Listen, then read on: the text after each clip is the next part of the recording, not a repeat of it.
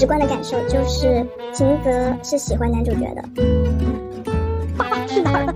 这个日本的单身女性的这个比例到底是有多高了？Hello，大家好，欢迎来到紧急下班第二期的节目，我是小徐。我是小念，这一期我和小念两个人打算聊一聊二零二三年三月二十四号刚刚在中国大陆上映的新海诚的最新的电影《铃芽之旅》。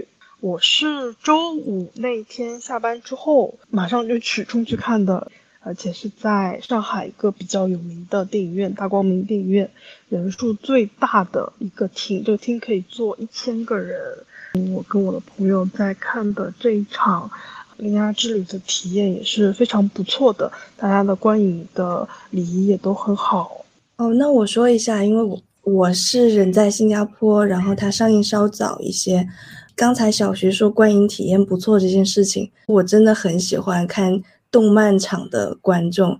因为在日本，好像他会有那个习惯，是所有的字幕都跑完了之后，大家才离开那个影院。但我想，这个习惯应该在全世界其他的地方都不存在。可是，在新加坡，如果是看动漫的观众，真的会有很多留到所有的字幕都跑完，因为可能也在等彩蛋吧。所以我还很喜欢那种大家看完电影没有马上散场，一起沉浸在那个气氛的感觉。嗯，我看的那场也是，所有人都坐着等所有的那个字幕跑完之后再走的。但我其实是因为要等彩蛋了，我因为我的朋友跟我说他是有彩蛋的，我才坐到最后，就发现并没有哎，没有彩蛋。不过最后，嗯，片尾曲还是很好听的。嗯，是的，毕竟是 Red Beams 的作作品。就是回去的路上，我们就已经在那个车里嗨唱起来了。就我觉得这这歌确实还蛮好听的。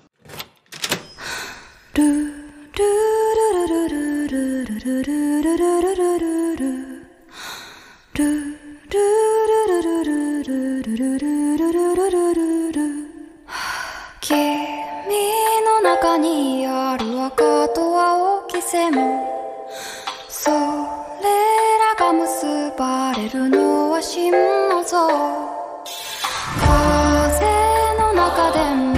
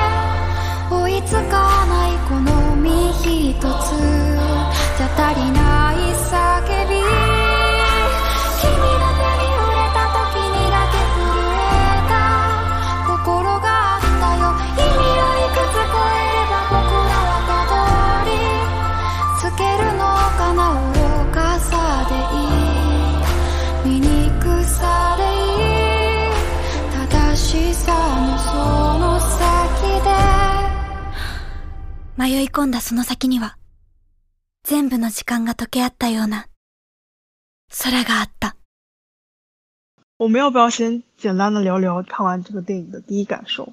完全是抱着去看画面精致的 MV 的心态，结果就嚎啕大哭。我在电影院也是，就就是最后几十几分钟，可能都一直在流泪，真的是大哭。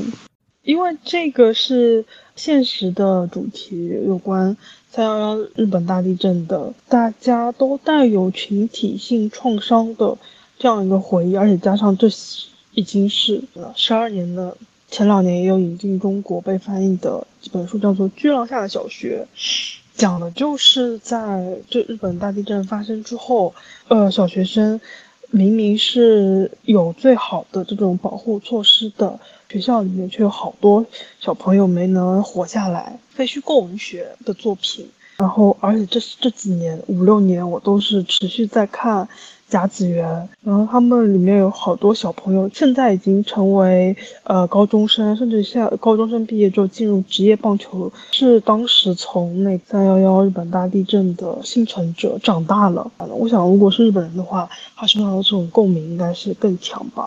当然，它有很确切的那个灾难背景，可是可能它也可以更宽泛的一点。我觉得其实个人特别有触动，跟故乡的丧失感。哎，我想知道女主角跟她的小姨，他们那个口音是东北口音吗？就是日本东北口音吗？我正想提这个，呃，嗯，好，那我顺利的引入这个话题。就我昨天二刷的时候也特别注意到。就发现林芽身边的人大部分都是讲方言的口音的，从她的同学、他的小姨，然后到他路上一路上碰到帮助他的女生，大家基本上，当然到了东京就是标准音了。虽然我不是很了解是不是东北口音，可是听起来不太像啊。但是你发现没有，除了林芽之外，大家都是有口音的，只有林芽一个人没有口音的。这是不是一个设计？是他从一开始。这个没有口音的讲话方式，就带给他和周围的人有一种疏离感、距离感。但是，呃，女主角林芽是完全没口音吗？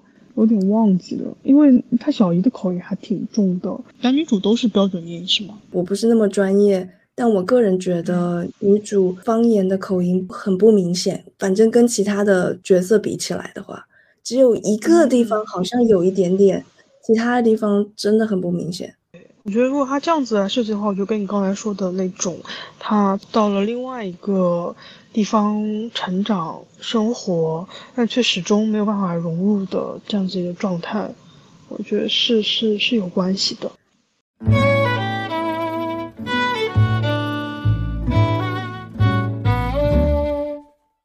亮点的部分，我觉得毫无疑问，男主角变成了小椅子的设定，而且是缺了腿的小椅子，不会有那种刻意卖萌的嫌疑，而且他比较好的连接了女主角为什么有点任性的踏上了这个离家出走的旅程。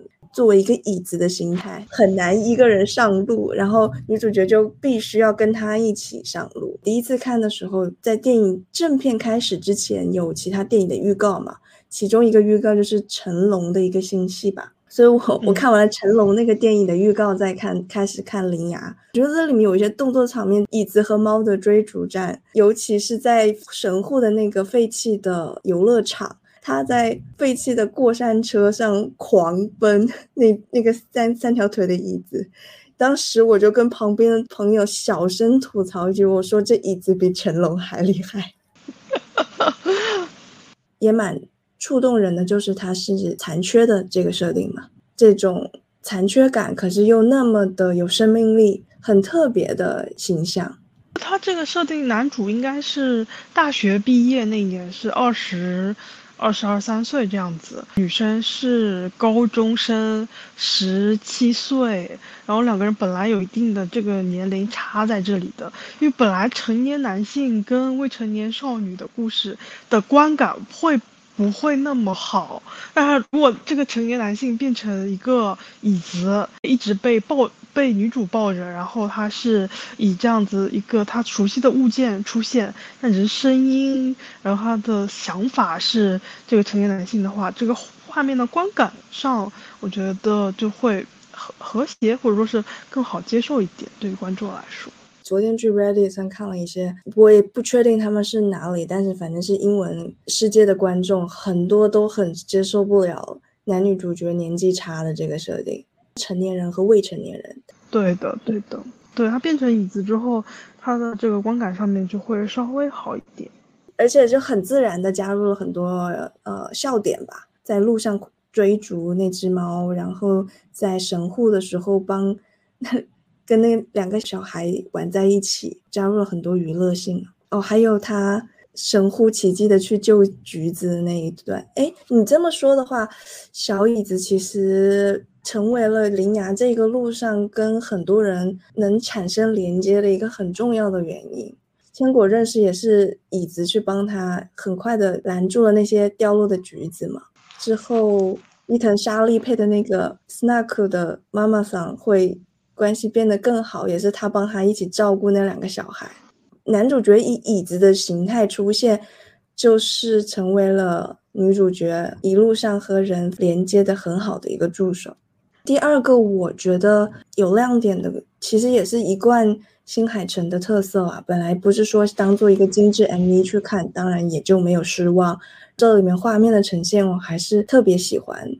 像以前我最喜欢他的作品是《盐业之庭》，因为当时他把新宿的那个公园实在是画的太漂亮了。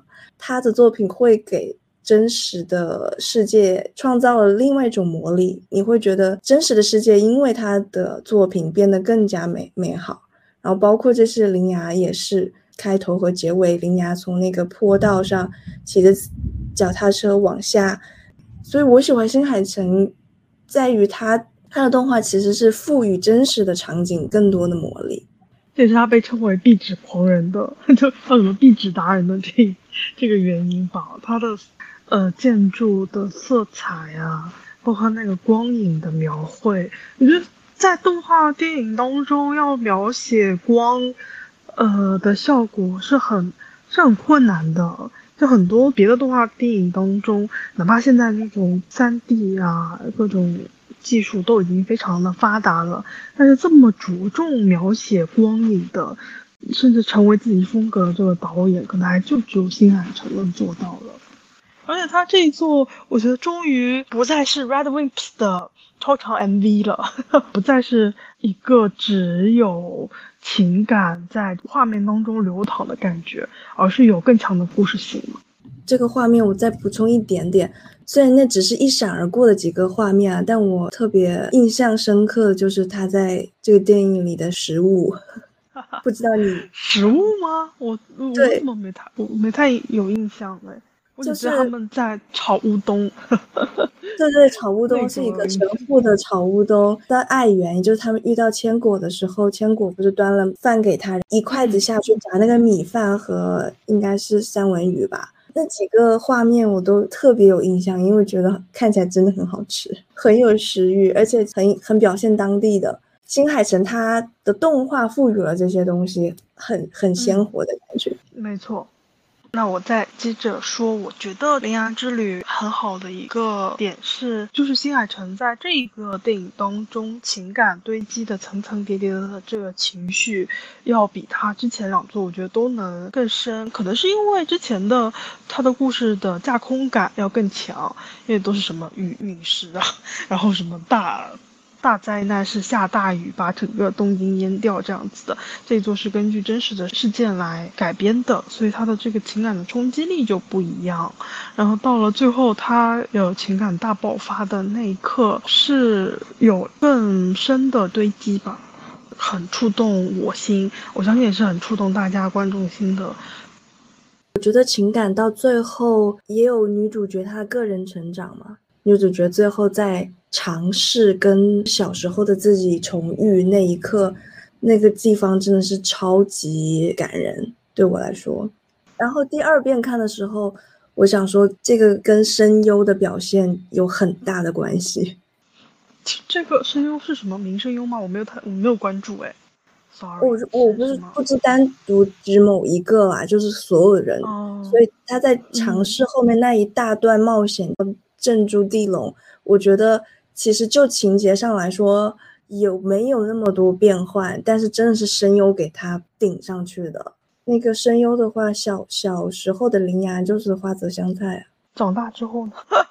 我不知道，我不太熟悉。嗯，是应该是一个演员，他不是声优，叫原菜乃华。草太的是来自杰尼斯 Six Tones 的松村北斗。哦，原来是他。你不是看了字幕，你都没有看到是他吗？我就没在，我看了字幕啊，但是我一直在找，哎，哪个是神木，哪个是神木？除了神木之后都没有关心。小姨是神经绘理，对，神经绘理，我还看到深津绘里说，还挺惊讶的，哎，居然这是神经绘理，然后我就一直在 focus，哎，那神木怎么还没出来？哪个是神木这样子？不愧是前神木的忠实粉丝。对，曾经是爱过的。是，虽然有些人说他安慰的话很空洞，但我自己还蛮有共情的。我现在当然年纪很大，比是林牙的两倍。没有很大，没有很大。哪有两倍啦？开玩笑啊你！总之，我比我已经是一个很成年、很成年的人了，但我可能青春期有一些延续至今的阴影。那对我来说，我会想象三十岁的自己和十七八岁的自己的一个重聚。这种接近中年的人对青春期的自己也会有这样的感慨。所以我觉得他的那个说“你不要担心，你的未来会在光明中成长的”这个这个这句话，就对我来说真的很触动。嗯，我能理解你的想法，就是想给你一个隔空的拥抱。我想要分享一下我自己的感受是，这三年疫情之后的影响，包括这一年我生活在上海，我差不多去年这个时候开始就这种惶惶不可终日的感觉。我每天打开手机连接进互联网的消息都是很触目惊心的。过去这一个年当中，我生活在一种很不可名状的不确定感当中。就这个电影从主角的口中说出，未来是光明的，并且他这一天你多活一天，那至少可以多过一天。嗯，大家可能都是觉得这是一种没有什么具体含义的、很肤浅的鼓励的话，但其实我还真的很受用。我觉得 这个电影简直像是这过去一段时间对我的一种安慰剂，是有一种时代的情绪在的。非常同意，就看完之后我很惊讶，他最后是这样的一个很强的情绪，因为我觉得新海诚好像他之前也作品传达的出来应该是要谈恋爱不要管世界的那种感觉，然后这一次就可能更大爱，他居然是厌世情绪下一个很好的解药。就不再虚无了，是吗？就我觉得这个这个新海诚这个回答也非常日本哎，我觉得很日日式的这样子一种人生问题的解决。延续这个再说一下吧，我觉得林雅有几个地方的对白都让我挺有共鸣的。一个是他们第一次在一个废弃的学校，然后林雅冲过去要帮忙，他就说你不怕死吗？然后林雅就说我不怕。后来林芽又说了什么？我觉得生和死就是一线之差了，就其实是运运气的问题。听到这些话，我就我个人的理解就是，他作为一个灾难的幸存者，作为一个灾难里失去了至亲的人，对他来说，生死一直有一种恐惧，在他一直不确定人的生死是为了什么的那种彷徨感在，所以他才会说出这种话嘛。但到后来，他去救草太。然后从曹太的记忆和感情中听到了直白的呐喊，说：“我想活下去，我想活下去。”林芽那个时候就哭着说了一句：“我也想活下去。”这个情感我觉得很很有感染力。林芽的这个故事，它有非常多的硬伤了。这两个细节对我来说就是做的特特别好。他这个“我不怕死”这个话应该出现过两次至少。他这一段的描写，我觉得反而是说这个主角他的求生的本能，或者说是他当时求生的意志，其实是比较薄弱的嘛。他就把生死看得很淡，是因为他不不不在乎生，也不在乎死，就是他能够在这里生活的意义其实不大。但但是他在这一路上面遇到了这么多人，包括他最后去完成去救男主的这个动作，反而是增强了他想要继续活下去的这种信心。我觉得我们两个想法差不多啊，只是说，我觉得他不是想不想活，而是活着只是一种偶然，死也是一种偶然，因为灾难就是一个完全的偶然嘛。他的这种不确定感很强，钥匙对他的捉弄，钥匙突然之间就把草太变成了小椅子，然后要草太代替他去封印这个隐恶。人类是不可把握和预测的这些不确定性。动画里也说了一句：“神明总是有点莫名其妙，还是在捉弄人的吧？”就说神明就有小孩的这种心性。这个曹太的爷爷说的是吗？因为我看的版本和你不是一个翻译版，所以我不能和你对上他那个完全一样的字句。对，那我们是不是把这个这个电影的亮点都差不多画过了？可能还有很多别人觉得很好的点，我们也没有 get 到，所以就没有很完整的说完。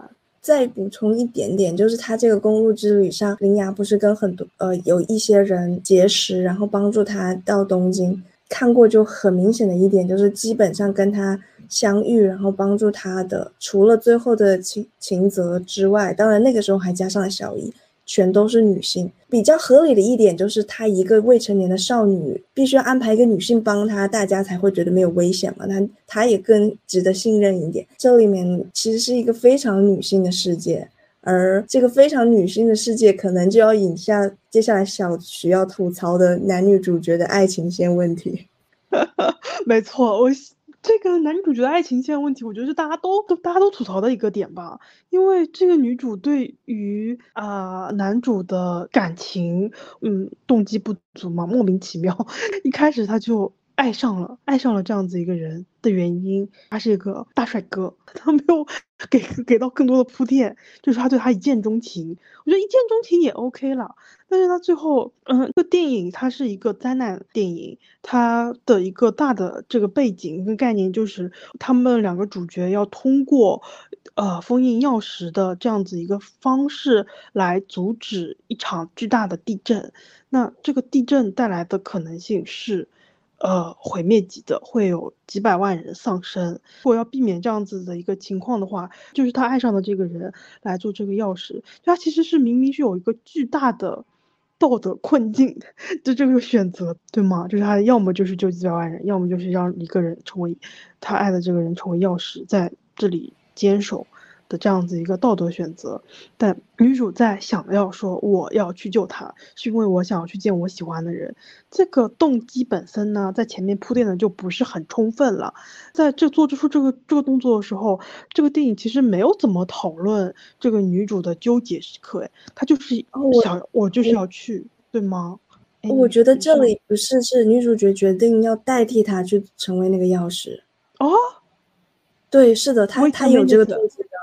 你可能，你可能没注意到，他哦，他其实中间就想过了，是他要代替草菜去封印，他他问过是不是谁都可以成为这个钥匙的，嗯，被你这么一说，好像是有点印象。那如果说他是想要用自己来代替，呃，草菜来完成这样子的一个任务的话，他也这个是重大的人生选择，他也完全没有犹豫耶。就是他要变成一块石头在那里，嗯，这样子的动机我觉得也不是很充分呐。他们俩之间的感情线就很薄弱，然后他又要做出这样子的一个重大的选择，也没有交代的很清楚。就很多人批评这一点，也是好像又变成中二病的一个选择。他还有小姨他们可以上的这样一个呃家人，怎么可以就抛下他？而且新海诚在之前的电影当中，他的视角我觉得都是比较嗯，能这么说吗？就是直男视角。他的这个故事当中，往往都是恋爱比天大。他两个人恋爱比整座城市被淹掉。在天气之子当中，我要救回你，那哪怕这个城市都被淹掉，下雨下三年，我也觉得无所谓。然后在这一座当中，他把这个主角设定成了一个女高中生，但是呢，这个女高中生的设定，我觉得从这个视角看出来，仍然是那种直男式的爱情故事。你懂我什么意思吗？他已经尽力的把这个视角切换成一个女高中生了，但是他零碎的很多细节，他的那种表达方式，我觉得还是非常直男的。我不是很理解非常直男是什么，我的感受是说，就是铺垫不够啊，情节安排的很弱，女主角要把爱情大过天这件事，它是一个内在动机、内在设定，可是观众没有办法感受到，因为它传达的不够嘛。嗯，这是我的感受。对，嗯，你觉得你说的也很有道理。我让我想想，我要怎么解释我理解出来的直男视角？那我说一下吧。其实我看到不止一个人这么说，而我第一次看这个电影的时候，很直观的感受就是秦泽是喜欢男主角的啊。你不觉得他俩关系？我没有这个 sense，我没有啊。但是我觉得，第一，他说了一句啊，这个人是一个生活白痴，都不会照顾自己什么的。听到丁雅会去找草太，太一路要把他送到东北去，这是一个非常大的决定。我觉得，就算是大亲友，可能也不会这么这么。对对对，而且也只是一个直觉的 CP 感吧。这两个人如果是有暧昧关系，会比草太跟女主角是暧昧关系更有趣。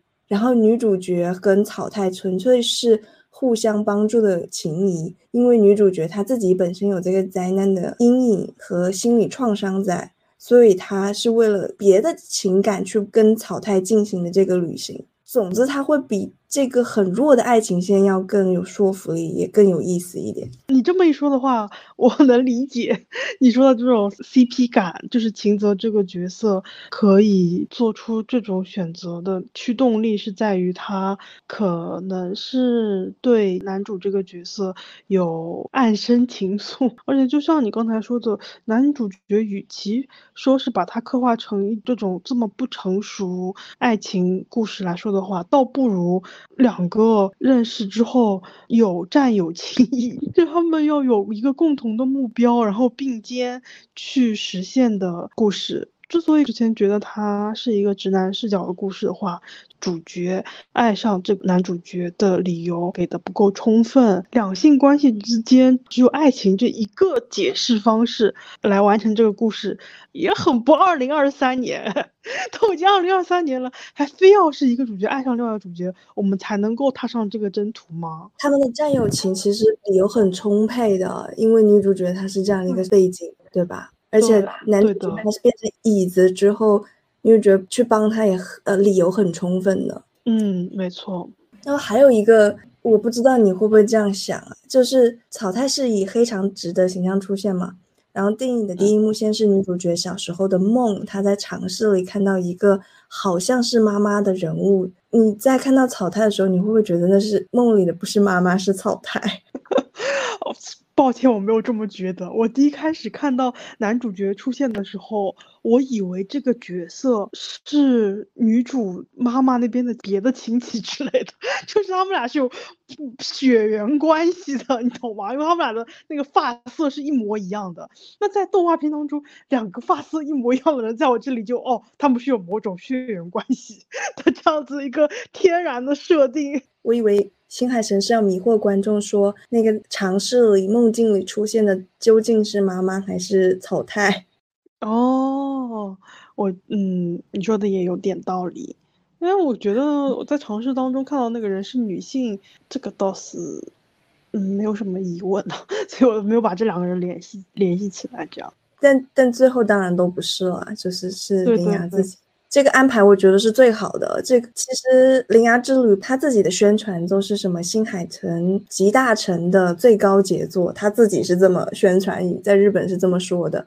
我觉得确实有很多很多过去的元素，包括在幻境后的重遇，因为在你的名字里面是男女主角在那个什么黄昏时刻的穿越时空的相遇嘛。我自己对你的名字的观感就是还好，是。看起来感受很不错，但是没有被感动的一个故事。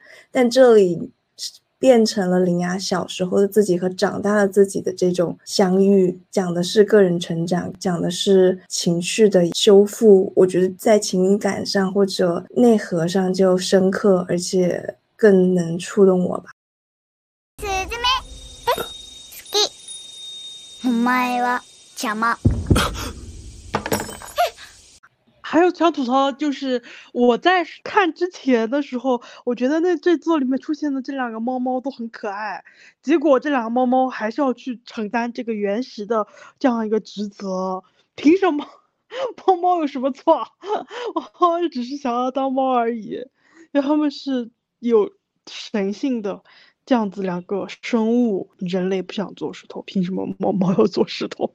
新海诚把这个原始的这样一个职责，我觉得就要把这样子一个高的概念本身解释的不是很明确了。看到结局的时候会有点分心，说那既然有人要做牺牲的话，是女主吗？还是男主？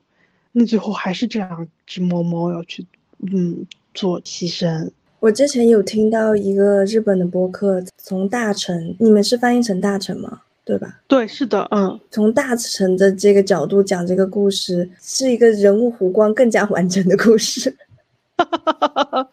我不明白新海诚的安排的用意是什么，但是他这两句话肯定是故意放成一样的，因为当时小姨就 Tamaki 桑去找迷路的小铃芽的时候，然后在风雪中抱住他，对他说的那句话就是“你来做我的孩子吧”，对吧？和林芽第一次遇到猫猫大臣，他看到他那个很瘦弱的样子，他吃完小鱼干之后，也说了这么一模一样的这句话：“你来做我的孩子吧。”猫突然间就变成漂亮猫猫了，然后就开始说：“格林呀，你好，你好温柔，就是喜欢你，喜欢他，对我喜欢你，我要嗯想跟你在一起了。”当时他的那个内心就是这样嘛，所以他就觉得草太碍事。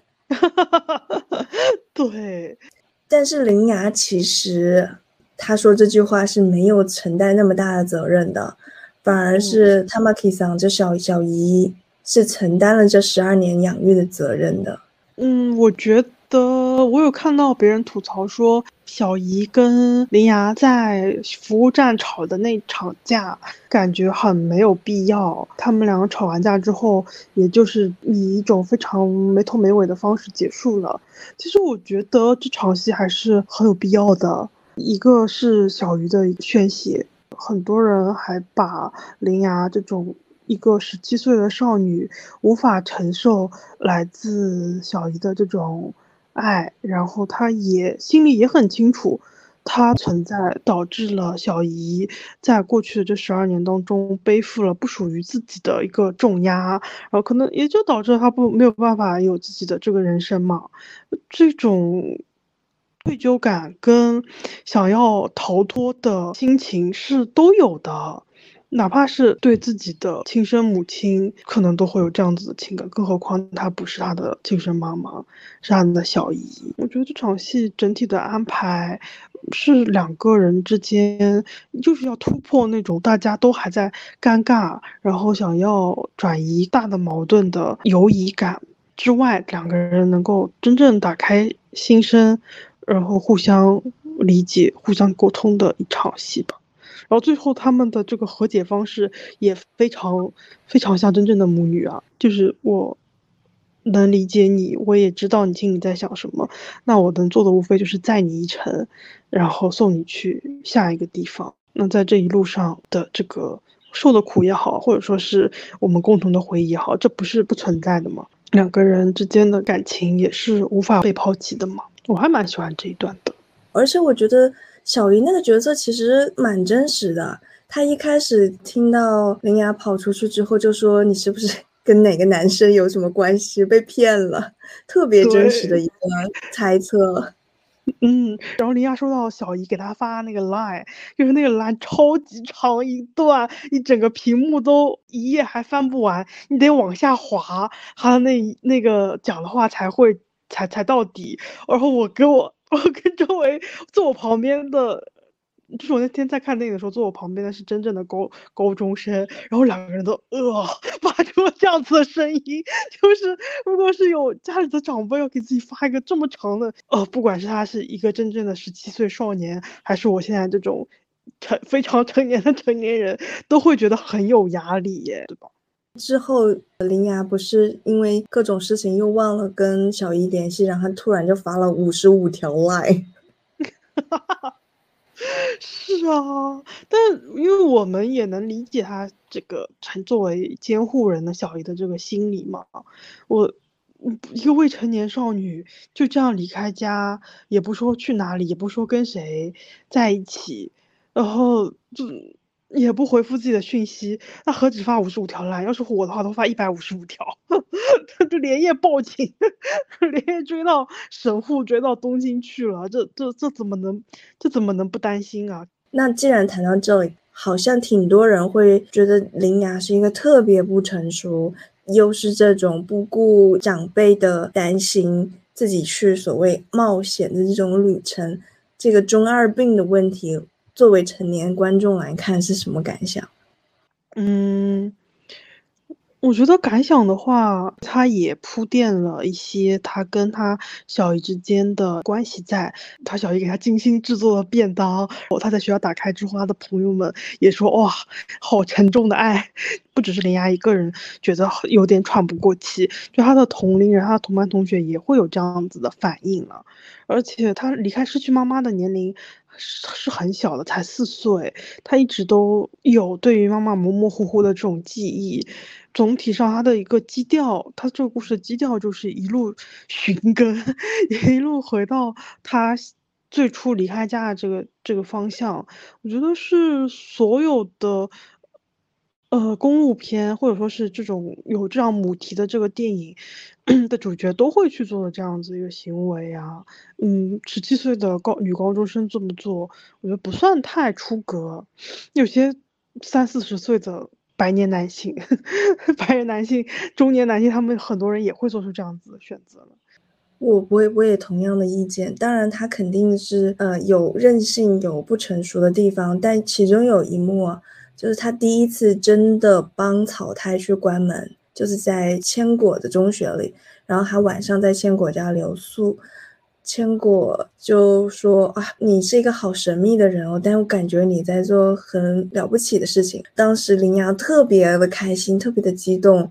就说是真的，我也觉得我在做很了不起的事情。我觉得那一那一幕看得挺感动的。他心里对自己的存在其实抱有很多困惑的，也是这么一个年龄，所以这件事情对他来说是很有吸引力、很有成就感的。如果在少年漫画里会更强调这一点，但是在少女冒险，他就把这个部分削弱了。好像削弱了女主角的动机。要是多谈一点，女主角她是真的想要做一些有意义的事情，而不只是追随淘汰。这个故事其实蛮合理的。对呀，哎。对于十七岁的人来说，别说对于十七岁，对于二十七岁的我来说，有一个拯救几百万人生命的机会放在我的手上，我这能不去做吗？就哪怕不是中二病，那他另外一部分可能被大家指责说他不成熟、任性的点，是他离开家没有很好的跟他的小姨来解释为什么要走，没有跟家里人做一个很好的沟通了。但我觉得是现在观众对于高中生的要求真的是越来越严格，我觉得是很多高很多观众对。于主角的这个，不管是个人的道德品质，还是沟通能力，各种技巧，他的嗯要求感觉是已经是一个超人的要求了。我突然还想到另外一点，不知道是刻意为之，还是一个自然而然的结果。一路上从西到东的这个旅程里，很明显啊，就是西边热情，东边冷漠。哈哈。可是他在东边有遇到谁吗？他在东边的话遇到的是秦泽，然后还有还有谁呢？还有便利店的两个人啊，就很短暂的交集。对对对，但是这两个角色也不能算冷漠吧？我觉得不是说这这两个角色是路人，但是你看他先开始追着椅子和猫上船的时候，东边的感觉是。受伤之后，在在各个地方被看到他没有穿鞋，又浑身破破烂烂的样子，然后路人的一些言语。另外一个是他和小姨还有秦泽在三方争执，在那个车上，路人的一些非议。我们那里路人讲话真就两句，但很好笑。一个男的就说：“啊，这是什么三角关系吗？”然后有女的说：“男的就是贱。”哈哈哈哈。对我，哦，这被你这样说的话，确实是我的印象不一定准确，但我记得好像他在西边的时候的色调整体上都是比较暖色的，到了东边之后，特别是进入东京之后，它的色调就变冷了，所以整体上给人的感觉可能也确实是东边更冷漠一些吧。就刚才提到了两个便利店员，我也很喜欢他们的设定。一个是老年的奶奶，一个是外国的打工的女生。虽然我不知道新海诚他有多想表达日本社会问题，但他这些小的角色设定的很有意思，也呼应刚才前面提到的一个女性的世界。这里面重要的女性角色 都是单身母亲或者单身女性，包括林芽自己的妈妈也是单亲妈妈。哦，对，耶，都是单身。那，但是除了那个千果的父母，对吗？但是这个父母的角色就很很很弱。然后后面遇到的，在神户遇到小猪配音的这个单身妈妈和她的店员，然后还有到这个女主本人的母亲这形象，这个爸爸都去哪儿了？爸爸去哪儿了？这个日本的单身母女性的这个比例到底是有多高了？我有听说，但不保证完全准确的一个是说，新海诚一开始想象是两个女生之间的冒险故事，就草太是一个女性的角色。嗯，对啊，我就会觉得这故事会成立很多情节里面最大的弱点就是爱情线。你要是无视爱情线，其他的部分没有那么大的槽点。对，是的。为什么十七岁的林呃林芽就要爱上这个来大学生，而且又非常神秘，你都不知道他是什么家世背景，好怪。我觉得，反正我十七岁的时候是不爱上这种人的。因为他他和他妈一样黑长直，更更怪了。对啊，就是十七岁的少女，如果遇到一个陌生的一个成年男性的话，难道大家的第一反应不应该都是警惕吗？我也不知道是不是就我一个人防范心这么重了，但是就是一个小城小城镇当中突然出现一个陌生男性搭话，我觉得都都不妙，都不是一个很感觉会是什么温情电影的开头，都是一些什么就是连环杀人犯电影的开头了。尤其他还是问这附近有废墟吗？对呀，这难道大家的第一反应不是警惕吗？就把把这个这个年龄段的男人想太坏了。但我觉得确实啊，他问过林芽没有废墟，林芽在上学的途中就折返过去找他。这虽然是一个情节的硬设定了，他一定要打开那扇门，后面的剧情才能推动。但实在是太奇怪了，谁会遇到一个陌生人，然后就回头去找他，还是深山老林那种？对呀，但是如果这个主角是男生的话，可能大家就会比较好接受一点，或者是两个女生。对，两个女生的话就会好接受一点。就是这三部啊，有一个超像的结局，就是重逢，而且是在一个坡道上一上一下的重逢。这一座是，等一下，这一座也有一上一下重逢吗？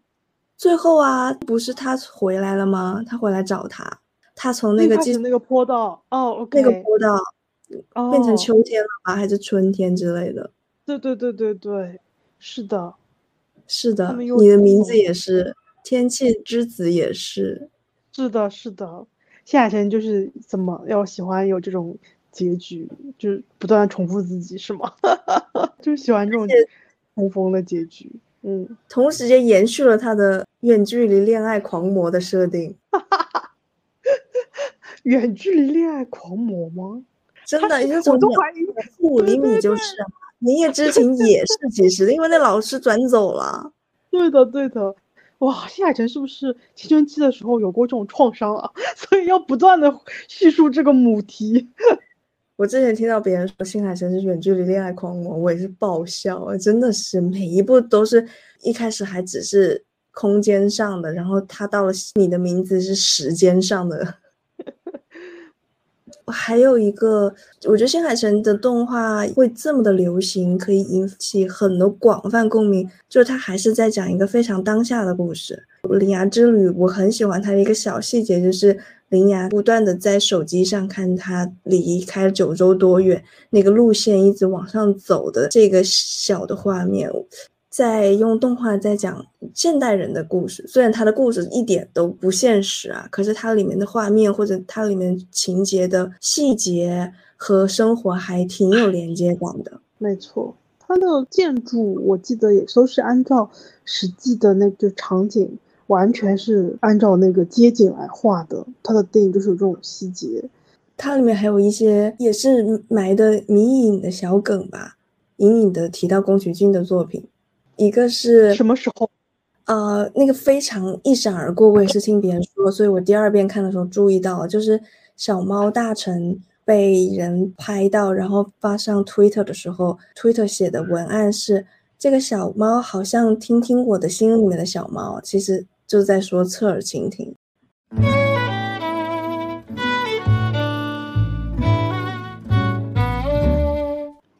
哇，我们今天录超久了，一个半小时。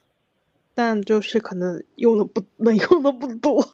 如果你能听到这里，真的非常感谢。以上就是第二期的紧急下班，下次再见。